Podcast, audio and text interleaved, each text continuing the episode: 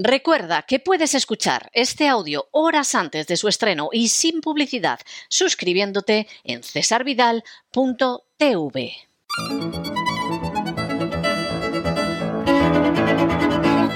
Palabras al aire con Sagrario Fernández Prieto.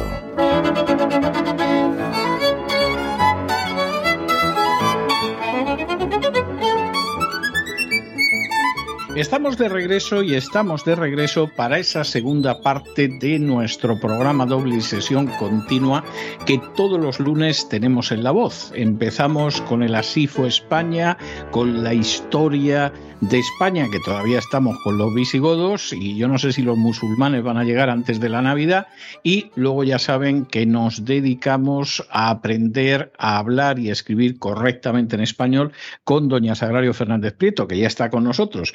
Muy buenas noches, doña Sagrario. ¿Por dónde vamos a ir hoy? Muy buenas noches, don César.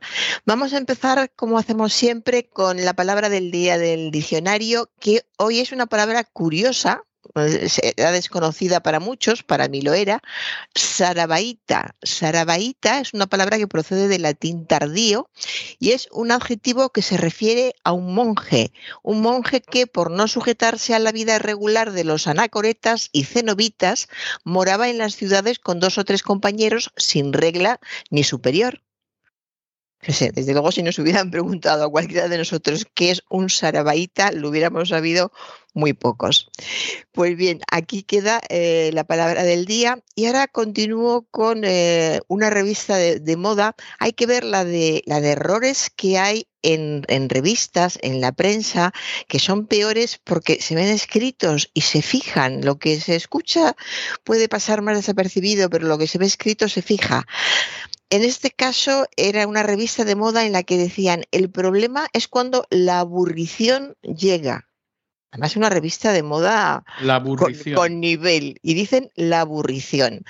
Vamos a ver, resulta que aburrición es un término coloquial que no se puede eh, considerar incorrecto, pero sí coloquial. Siempre que veamos, si miramos un diccionario, el diccionario académico, vemos que es un término coloquial, quiere decir que si no lo utilizamos, mejor porque habrá otro más, más adecuado. En este caso es aburrimiento, que es lo que utilizamos habitualmente, aburrimiento de aburrir, cansancio del, del ánimo por falta de estímulo, de distracción o persona o situación que, que aburre.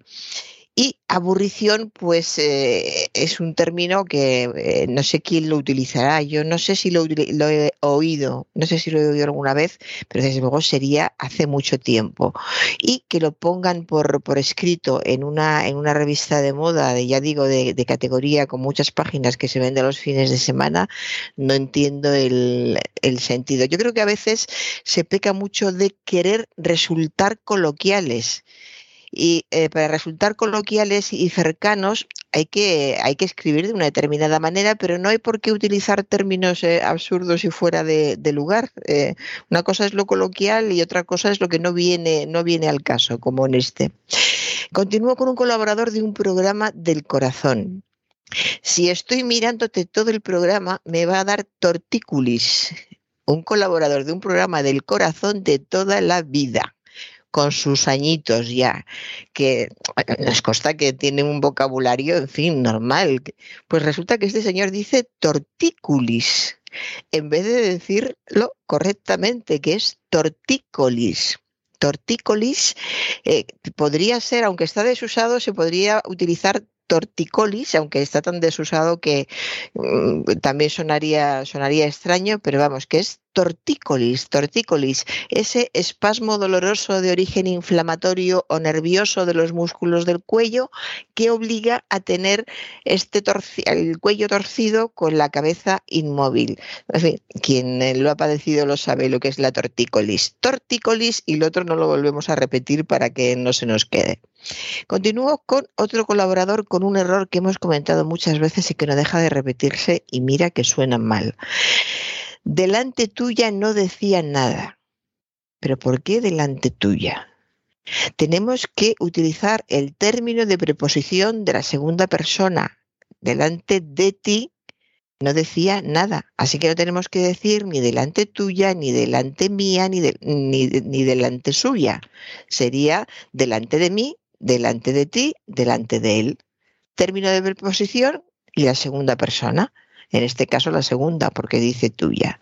Es, esto sí que es realmente una vulgaridad y dice mucho del nivel cultural de quien lo utiliza. Así que eh, atención.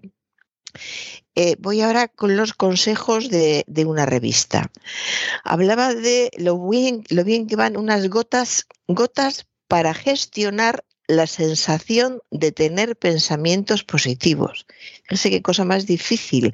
Hay que, eh, está dando un consejo y tienes que leer varias veces la frase para ver exactamente qué es lo que dice. ¿Cómo se puede gestionar una sensación de tener pensamientos positivos? O sea, tú sientes que estás eh, teniendo pensamientos positivos y entonces los gestionas. Vamos primero al verbo gestionar, que es un verbo que se puso de, de, medo, de perdón, de moda hace, hace ya, yo creo que 20 años fácilmente. Y, sigue, y sigue en ello. Y sigue, sigue en ello y de repente todo se, gestiona.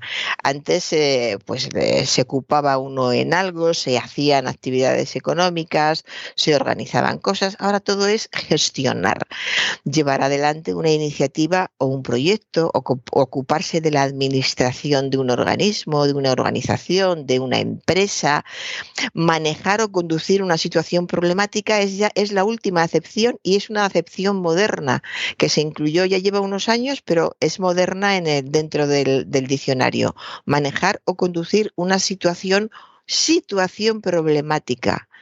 Pero ¿cómo se gestiona la sensación de tener pensamientos positivos? Tú tienes la sensación de que estás teniendo pensamientos positivos y, y entonces los gestionas teniendo en cuenta que la sensación es la impresión que recibe un ser vivo cuando alguno de sus órganos eh, es estimulado de, cualquier manera. Puede haber sensaciones olfativas, visuales, táctiles, sensación de dolor. Eh, eh, entendemos lo que quiere decir, pero es muy complicado, lo entendemos si nos paramos a, pensarlo pero si no, realmente han, han, hecho una frase muy complicada para decir algo que podría ser muy simple, unas gotas para gestionar los pensamientos positivos, que es más, no serían positivos, lo que hay que gestionar son los negativos. Cuando te llegan pensamientos negativos es cuando tienes que ver eh, los que tienes que desechar y con cuáles tienes que seguir adelante. Hombre, pues se podría decir, y también los positivos, eh, de acuerdo, pero lo importante es qué hacer con los negativos para que no te ocupen por completo. En fin, es uno de esos consejos que dan las revistas que le parece que es modernísimo y que van a ayudar a muchísima gente y lo primero con que se encuentra el lector, porque estoy segura de que esto lo entiende muy poca gente, y luego leyendo el, artículo, pues bueno, es que los suplementos dominicales son muy difíciles de, llenar, tienen que hacer de todo. Otro verbo de, de, moda en los últimos años, eh, no de moda de hace dos o tres años, pero ya lleva un tiempo, es el verbo optimizar. Optimizar es un verbo que les parece muy moderno a muchas personas y que gusta mucho. Se utiliza sobre todo para optimizar el tiempo o es lo que se debería hacer. Pero ya hemos comentado alguna vez que optimizar es un calco, un calco que es un calco admitido, pero un calco del inglés y se emplea en español desde el último cuarto del siglo XX eh, aproximadamente en textos técnicos especializados, siempre con el sentido de obtener el máximo rendimiento o provecho de algo. Por ejemplo, tenemos que optimizar cada centavo o mm, tenemos que, mejorar al máximo. Eh, por ejemplo, muchos atletas de élite se someten a toda clase de sistemas y métodos para optimizar su rendimiento deportivo. Esto de optimizar el rendimiento deportivo se escucha muy, muy a menudo. De modo que es, es moderno, mm, no tendría por qué ser, eh, por qué utilizarse, no es necesario. Fíjese que se podría sustituir fácilmente con aprovechar el tiempo o con hacer algo bien. Que aprovechar el tiempo es algo que llevamos todos marcados desde, desde la infancia en, nuestras familias y en nuestros entornos y no había, había necesidad de, este término, pues casi nunca hay necesidad, pero bueno, amplía, amplía el, lenguaje, en determinados ámbitos está bien, lo malo es cuando un término que no es necesario se va colando ya en otros ámbitos en los que no corresponde, que es lo que ocurre muy, muy, muy a menudo. Por ejemplo, la palabra que voy a comentar ahora, en una tertulia estaban hablando de, cómo, cómo, se comportaba y cómo vestía determinada persona y, dijo alguien, es que hay gente realmente muy cool. Cool es algo que ya se ha quedado, no aparece en el diccionario académico, pero me extraña que no aparezca desde hace tiempo porque ya lleva tiempo utilizándose. Entonces, hay gente realmente muy moderna pues qué es lo que significa cool, alguien que algo, alguien o algo que es muy moderno o alguien o algo que, va que va a la moda, eso es cool. Eh, también, también algo que es estupendo.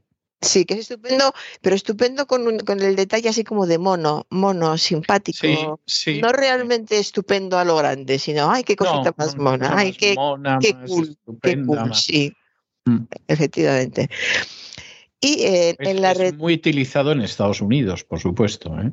Y eso en Estados Unidos nos parece muy normal que lo utilicen. Y en Estados Unidos es muy normal, no se usa, no se usa tanto ni mucho menos en, en, otros países angloparlantes. O sea, quiero decir que es un término del inglés de los Estados Unidos. Sí, y eh, eh, pues en España mucho, eh, no hace mucho tiempo, una, una amiga me mandó un vídeo de, de, la hija que se estaba probando una diadema muy peculiar de estas que llevan las, las niñas pequeñas y la niña me preguntaba en inglés eh, si me parecía que, que era cool. Y yo le dije a la madre, solo entiendo cool, ¿qué me pregunta? dice, pues eso, que si te parece cool. Y yo le dije, ah, sí, sí, sí, very cool, very cool. Bueno, ¿qué le iba a decir a la criatura? Pero eh, les, hace, les hace, bueno, esta niña pues va a ser bilingüe, porque eh, va a una escuela bilingüe, pero, pero lo de cool lo dirían aunque no fuera bilingüe y además lo dicen en broma. Yo lo veo mucho en el metro cuando va un grupo de chicas arregladas porque van a salir el, fin de, semana y, la palabra cool se oye pero cantidad de veces. Pero ¿cómo vas? Pero qué cool el, abrigo. ¿Habéis visto qué cool las botas que se llevan ahora de no sé qué manera? cool continuamente, sobre todo referido eso, a, la, apariencia, a la, a la moda y, a lo que es mono o pequeñito. Pues, por ejemplo, un, he oído decir que un llavero era, era muy cool, que un colgante del cuello era, era cool. En todo lo que sea pequeñito, también eh, les gusta decir que es cool.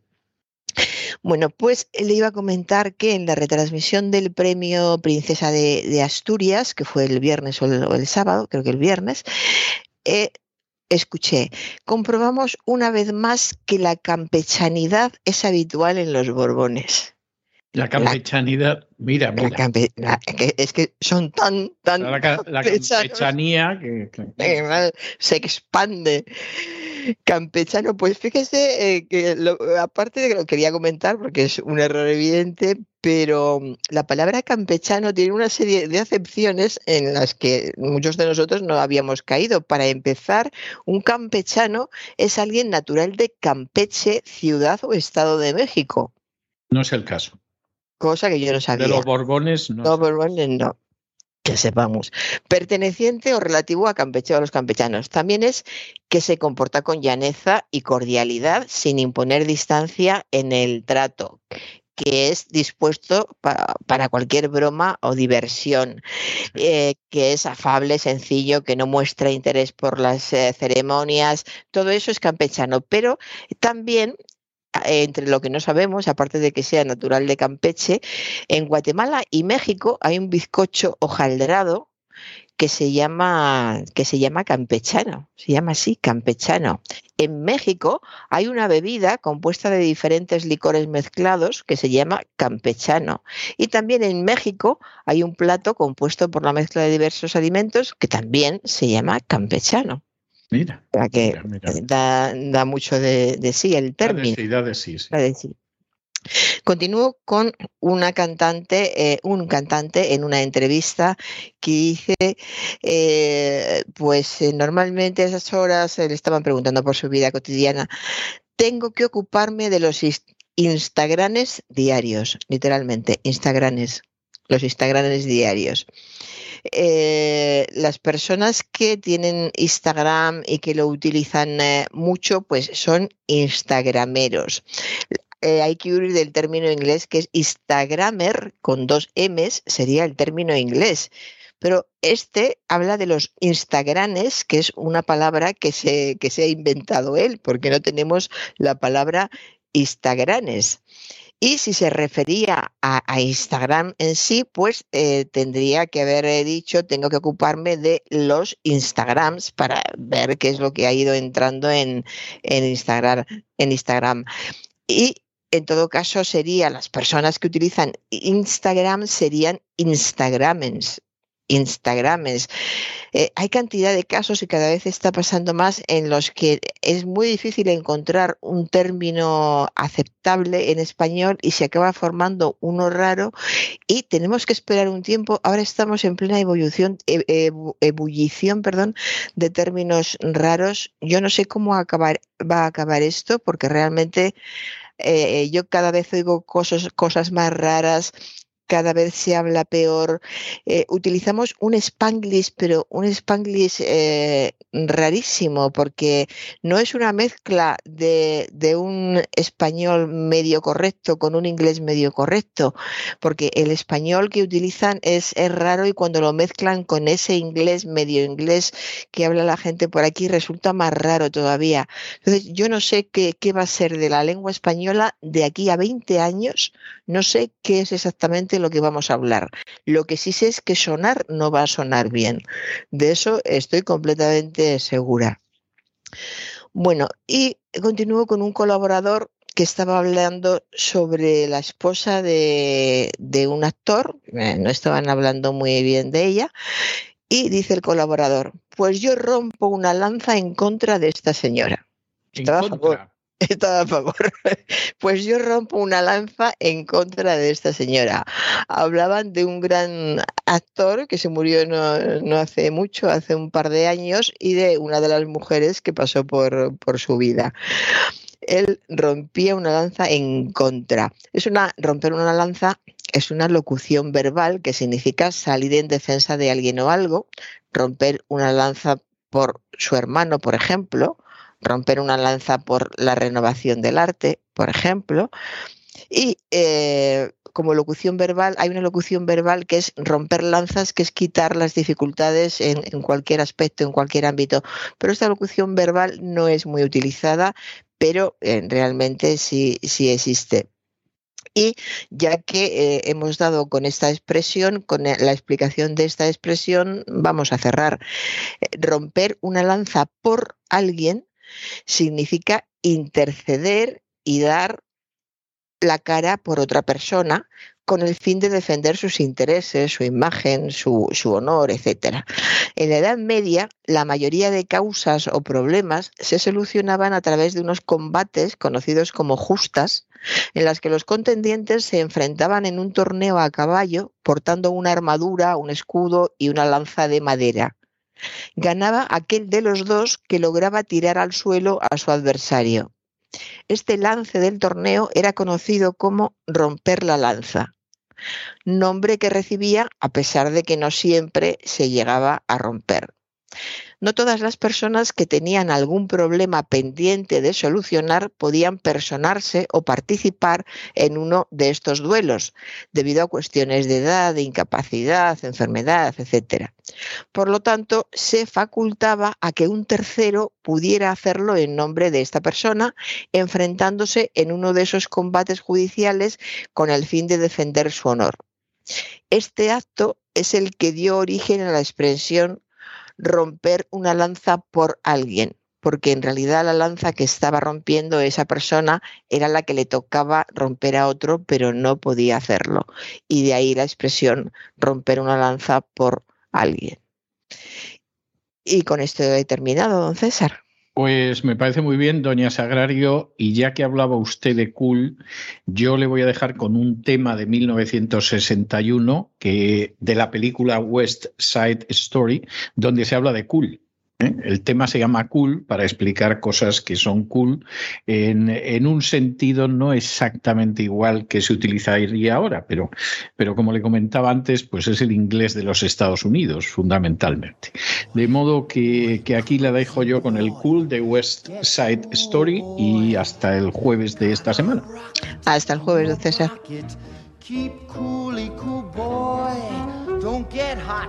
Cause man, you've got some high times ahead. Take it slow, and daddy, oh, you can live it up and die in bed. Boy, boy, crazy boy, stay loose, boy. Breeze it, buzz it, easy does it. Turn off the juice, boy. Go, man, go, but not like a yo yo schoolboy. Play it cool, boy. Real cool.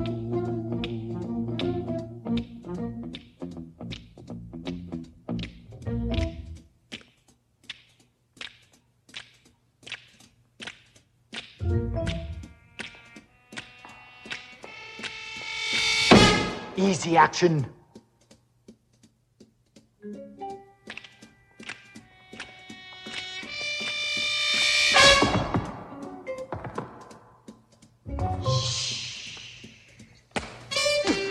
Cool it, A-Rab. Cool it, cool it. go, go, go.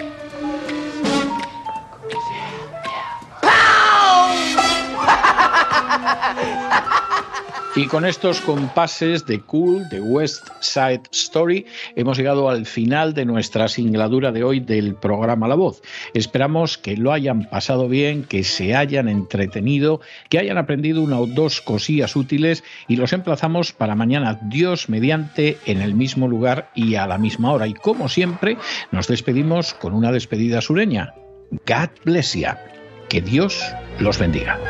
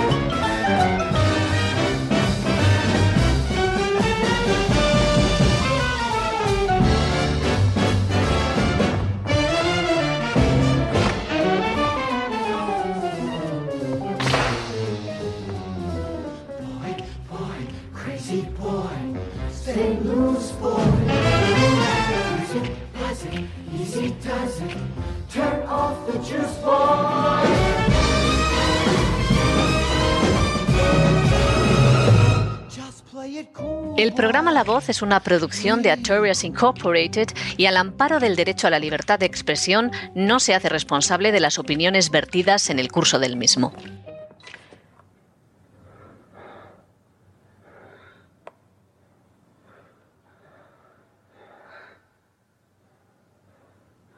Okay. Let's go.